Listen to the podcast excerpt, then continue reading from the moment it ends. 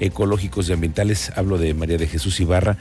Ella es una ambientalista especializada en muchos temas y conoce muy bien Querétaro. María de Jesús, me da mucho gusto verte. ¿Cómo estás? Muy buenas tardes. Muy bien, Miguel Ángel, con el gusto de saludarte y además de aportar un poquito a estos temas de materia ambiental que sé que te interesan mucho. Pues es que nos interesan porque estamos creciendo mucho, ¿no? Mira, tú, tú has vivido esta ciudad igual que yo por muchos años en este crecimiento y estaremos con las leyes, con los códigos ambientales, con los reglamentos suficientes, con dientes precisos para que las autoridades puedan sancionar a quienes incumplen con leyes ambientales en Querétaro, porque hay normas, nuevas leyes. La legislatura pasada, en la última sesión, uy, aprobaron una nueva ley ecológica, ¿no? El Código Ambiental. El Código Ambiental, que quién sabe quién les dio permiso, por qué lo hicieron, ¿no? Que no es Código Ambiental. Que no es Código Ambiental, no sirve para nada. Mira, desde el punto de vista eh, teórico, un código eh, debe de aglutinar la legislación de una materia completa. Así tenemos, por ejemplo, el Código Penal, que regula toda la materia ambiental, y hay un Código de Procedimientos Penales que regula todos los procedimientos que se llevan a cabo en esa materia. Igual el Código Civil tiene su Código de Procedimientos Civiles. Entonces, eh, la legislatura pasada, quién sabe a quién se le ocurrió, porque hemos preguntado y, y ahora resulta que nadie es el autor intelectual del Código Ambiental.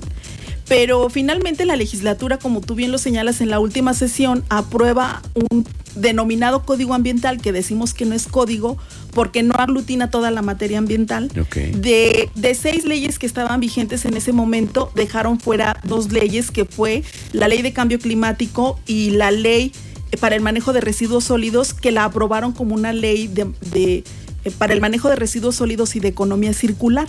que si bien es cierto, incorporar este concepto de economía circular es muy importante. Y era urgente, ¿no? También hacerlo. Sí, o sea, a mí me parece que en ese sentido la adición fue buena, porque además creo que está demostrando que puede tener buenos beneficios, particularmente para los grandes generadores que es la industria, y por lo tanto el, el concepto, todo lo que tiene que ver con economía circular, me parece correcto que se haya incorporado en la ley para el manejo de residuos sólidos. Pero el código no está completo. El problema es que el código no es un código, ni tiene una estructura de código. Mira, tan solo hablando de la estructura, un código eh, debe de tener libros, títulos, capítulos, etcétera. Entonces lo que hicieron en este código eh, fue únicamente aglutinar cuatro leyes em, sin darle la estructura correcta, pero lo que es peor, solamente hicieron un copy-page de estas cuatro leyes y repitieron capítulos, por ejemplo, vamos, si en la ley de protección ambiental decía o había un título de participación ciudadana o de educación ambiental,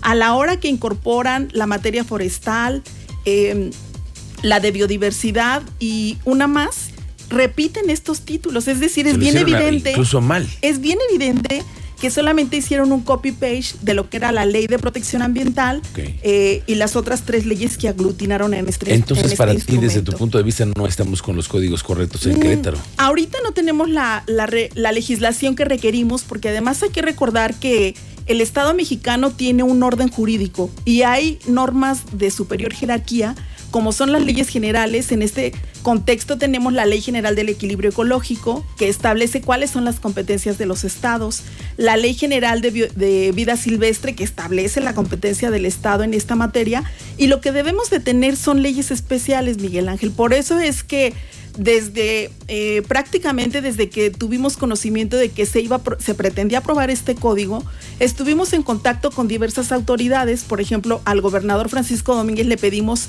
que no se publicara el código, entrando Mauricio Curi le pedimos que no se publicara, que hicieran observaciones, pero desafortunadamente o no les interesa el tema o no lo conocen. Y eso es muy delicado, porque entonces llegamos al, al momento que se aprueba este código ambiental que en la exposición de motivos dice que se elabora para dar cumplimiento al Plan Estatal de Desarrollo de la administración anterior. Y ahorita con una nueva administración, con un nuevo Plan Estatal de Desarrollo, pues encontramos que es completamente obsoleto. Es decir, en eso eh, se lo dijimos a Ricardo Astudillo desde que inició sus funciones como diputado en esta legislatura, le dijimos que estaba el código mal hecho, que no tiene una estructura de código, que no es un código y le pedimos que se abrogue. ¿Por qué? Porque consideramos que lo ideal es volver a tener estas leyes especiales, la ley de protección ambiental como una ley marco y luego las leyes especiales que sean necesarias para regular las diferentes materias. Oye, María Jesús, pero es que él es el diputado que representa los intereses ecológicos o lo de los ecologistas, de los ambientalistas. ¿Qué ha hecho en Pues se, supone que, que debería de, de tomar en cuenta estas aportaciones que le hemos estado haciendo, Miguel Ángel, porque además déjame decirte que no es una postura personal. Somos un grupo de ambientalistas que hemos estado analizando diversas materias. También la ley estatal de aguas estuvimos ahí presentes en la discusión.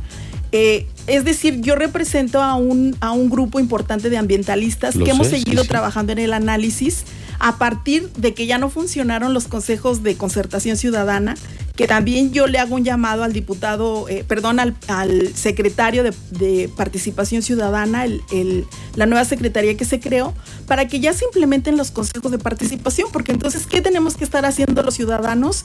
Estar tocando puertas, pidiendo citas que no se nos dan. Y eso te iba a decir, ¿y los funcionarios te abren la puerta? Es decir, porque ¿quiénes están inmersos en los temas ambientales y ecológicos? Ahorita. La CDSU. CDSU, Marco del Prete, tuvimos una reunión con el subsecretario eh, que, te menciono, resulta que nadie sabe nada del código ambiental.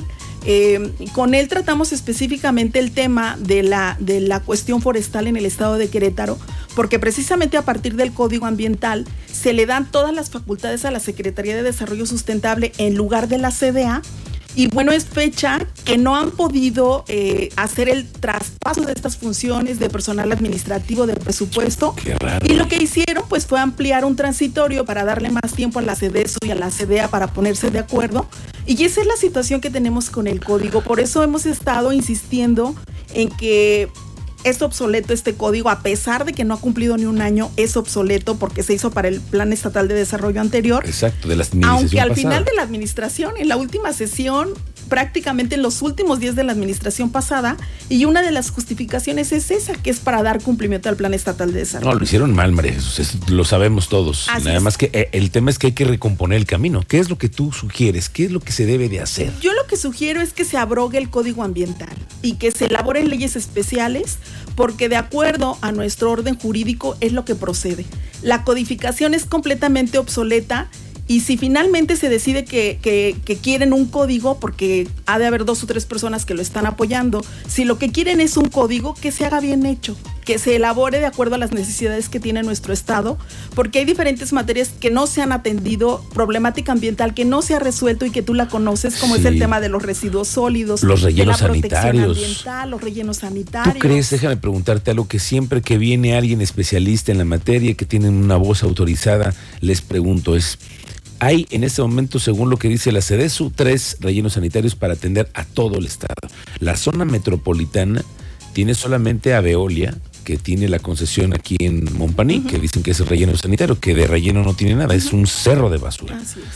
¿Tiene Querétaro los suficientes rellenos sanitarios para hacerle frente y los rellenos con la tecnología necesaria para todo esto? No, y no es una problemática actual, Miguel Ángel. Yo desde el, año 2009 recorrí todos los denominados rellenos sanitarios que, mira, en el 2009, si mal no recuerdo, se decía que había cinco rellenos sanitarios y en la actualidad tú lo estás eh, señalando, se supone que tienen autorizaciones para funcionar como relleno sanitario, pero como no hay gestión integral de residuos en el estado de Querétaro, igual que no hay gestión integral del agua y por eso tenemos esta problemática tan grave, eh, están funcionando de manera irregular.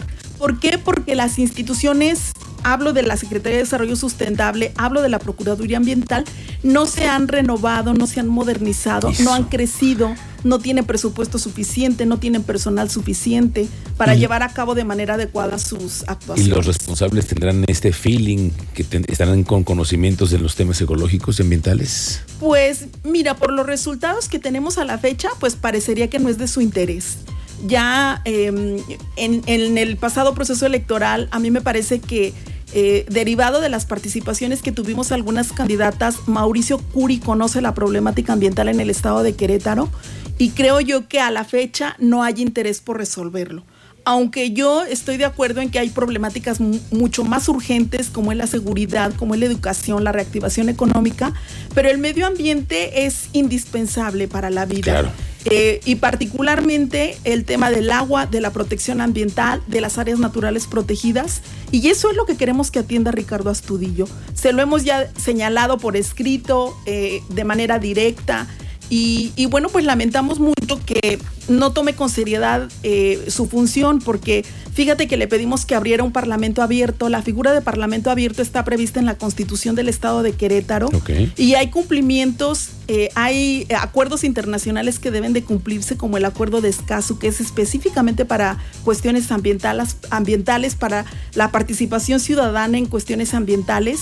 Y si bien es cierto que convocó algunos foros, pues estos han sido eh, poco transparentes porque convocan o nos dan información para determinada fecha y luego llamamos para preguntar si sí va a ser y no que se canceló. Es decir, no lo ha hecho de manera transparente, no lo está tomando con seriedad y yo creo que, que ya es momento de que se aplique porque necesitamos leyes especiales que regulen toda la materia ambiental en el estado de Querétaro. Y porque para eso están los diputados, para que les exijamos resultados, Así Es. Así es. Así es y vamos a seguir insistiendo. Y yo también voy a estar con ustedes insistiendo y revisando que los diputados de todos los partidos, de todos los colores, hagan su chamba. Claro que sí. Gracias, María de Jesús Ibarra. Te agradezco mucho que vengas hoy a platicarnos y externarnos estos puntos de vista con respecto a temas ecológicos y ambientales. Y en la medida en que vayan a darse estos foros y reformas, te vamos a invitar para que opines. Con mucho gusto. Gracias, María Jesús. Buenas tardes. Buenas tardes.